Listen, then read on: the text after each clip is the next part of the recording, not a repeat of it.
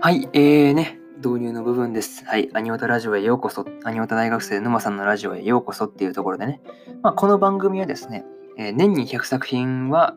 えー、アニメを見る男子大学生のね、沼さんがまあアニメに関する、まあ大体そのシーズンでやってるまあアニメの感想をただただ語っていくっていう番組になっております。はい。まあね、うん、楽しく聞いていっていただけるのがまあ一番なんで、はい。はい、えー、なんて言ったらいいんだろうね、難しいところなんですけど、はい。まあね、えー、番組のたあの説明欄のところにね、えー、ラジオの、まあ、メッセージやリクエストを募集する、まあ、Google フォーム、えー、作ってあるので、気軽にね、うん、何でも、自分はこのね、アニメの感想どうでしたとか、何でもね、えー、あとは何だろうな、うん、こんなタイトルとかはやらないのとか、まあ何でも、アニメに関することでも、以外、それ以外でも別に全然何でもいいので、えー、ね、気軽にメッセージでもリクエストでもいただけると、えー、ラジオで、はい、回答していこうと思ってるので、えー、気軽にね、てかまだ一度も来たことがないっていう、なかなか悲しい状態なので、えー、来てくれると嬉しいです。はい。えー、それじゃあね、え本編の方移っていこうと思います。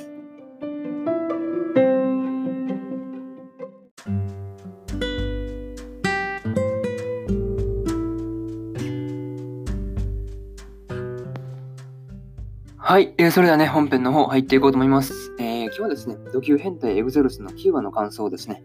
えー、語っていこうと思いますので、え気軽にね、聞いていってくれると嬉しいです。えそれじゃあ、あらすじからなんですが、えエグゼロスエグゼロス本部の粋な計らいで海水浴旅行にやってきたレッドたち。しかし海岸には怪しげな怪しげなナマコが大量発生しており、泳ぐどころではなかった。持ち込んだ一同がホテルに向かうと、ナモコ駆除にやってきた東京支部のメンバーとばったり出会い、レッドたち埼玉支部も一緒に手伝う羽目に。そこでレッドは東京支部唯一の男性隊員、えー、のトーマから弟子入りを志願される。レッドには、レッドに憧れているというトーマが隠して、トーマが隠している秘密とは一体というのがまあ公式サイトからの引用です。ここから順次感想の方になっていくんですが、えー、一つ目はね、あの海水浴だっていうところで、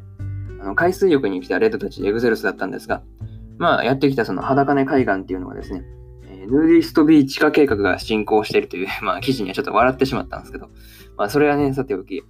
あのみんながね、その海を楽しんでると、ナマコがキララの手に付着するんですね。まあ、それで悲鳴を上げて大変なことにね、あのなってしまうんですが、まあ、旅館のね、そのおかみさんに聞いてみると、鉄砲ナマコというらしくてですね、まあまあまあ、そのせいで、その海岸あの海水浴場に人が来なくなってしまったんだそうですね。で、まあそりゃね、あの、ちくわみたいなのがいっぱい出たらさすがに、そうだね、なんか気持ち悪いもんね。そう、それはまあ確かに人も来なくなるかっていうふうなことは、はい、思ったりしました。で、まあ二つ目がですね、えー、生国城っていうところでね、まあ東京支部の4人とですね、まあ偶然にも旅館で遭遇してですね、まあ一緒に鉄砲生子を駆除することになるんですが、まあね、こうすることでその鉄砲生子を配置している寄生虫をおびき出すことができるらしいんですね。東京支部の人曰くですよ。まあ、それにしてもね、なんでそんなみんな自分にその向けて潰していくんだろうね。あの、液体ベアーって飛ばすのに。なんかまあまあまあ、そんなこと言ってあれなんですけど、まあ、それがいいんだけどね。そうそうそう。まあ、にしてもね、相変わらず寄生虫は回りくどいばっかり、ことばっかりするなというふうなことを、まあ、正直思いました。で、まあ、三つ目がですね、まあ、生中討伐っていうところでね、えー、ここでね、まあ、東京支部のトーマの出番が回ってきたんですね。そう、トーマのね、エネルギーのためにですね、えー、貯め方はですね、そのあれですよ。第三者視点でのエネルギー干渉というなかなか変わったあれで、まあ今回はそのレッドを通じてですね、まあエネルギーを貯めたトーマによって、まあ無事生中は撃破されるんですが、まあね、にしてもその股間を光らせるのにはちょっとね、笑ってしまいますよね。そうそうそう。ちょっと僕はやっぱ笑ってしまうところかなと、はい、思ったりしました。で、まあ最後になるんですが、まあ、今回はね、あの東京支部のメンバーであるトーマとヨナのね、2人が登場、初登場というところで、まあね、久しぶりに寄生虫も登場したし、なんかエグゼロ、エグゼロスらしい回だったなと、はい、思ったりしました。ちょっと噛んでしまったな。はい。まあね、次回はその東京観光をする感じなのかなっていう、まあちょっとね、楽しみだなと、はい。はい、思ったりしました。あとね、そのオープニングで出てきているね、あの、エグゼロスのその衣装、戦闘の衣装っていうか、なんか、あれがラストでちょっとちらりと映ってたんですが、あの衣装は いつ着るんだろうね。なんか10もう言ってる間にね、あの、終わっちゃうからね、そうそう、それはちょっと気になるところだなと、はい、思ったりしました。っていう感じで、まあ、今回ここまでっていう感じかな。まあ、エグゼロスのキーワードの感想っていうのはまここまでということで、えー、終わろうと思います。えー、ちょっとね、更新があの1日遅れてしまったのは申し訳ないんですが、はい。ちょっとね、あのライブ配信をスタンド FM という場所でやっててですね、まあ、それで、あの、配信で喉を潰しててね、ちょっと今もちょっとガラ喉結構きついんですよね。はい。申し訳ないです。ちょっと更新、はい。そう、ライブ配信で昨日疲れてそのまま寝ちゃったんだよね。そうそう。それで更新できなかったのは、ちょっとはい。はい。お詫びという形で、はい。許してください。それじゃあね、えー、今回はここまでということで、締めのパートの方、移っていこうと思います。